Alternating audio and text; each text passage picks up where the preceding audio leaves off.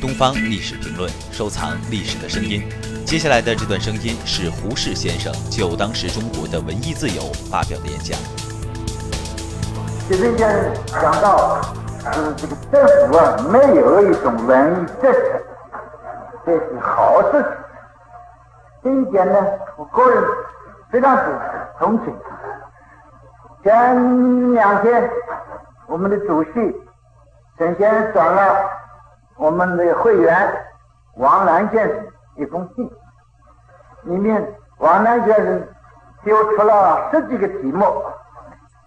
那中有一个题目，就提到就问我，说在国外这些自由的国家，对于这个文艺的辅有没有辅导文辅导文艺的政策，有没有这辅导文艺的组织？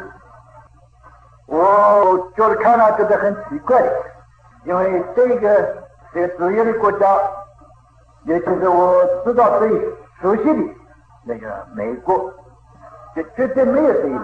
政府对于文艺完全是一个放任的政策，绝对没有人干涉。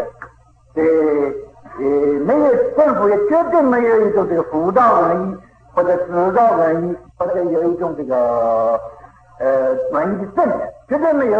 而且社会绝对没有这文艺的呃辅导文艺的这种机构。所以我今天听了习近平的。更多精彩声音，请关注《东方历史评论》官方网站。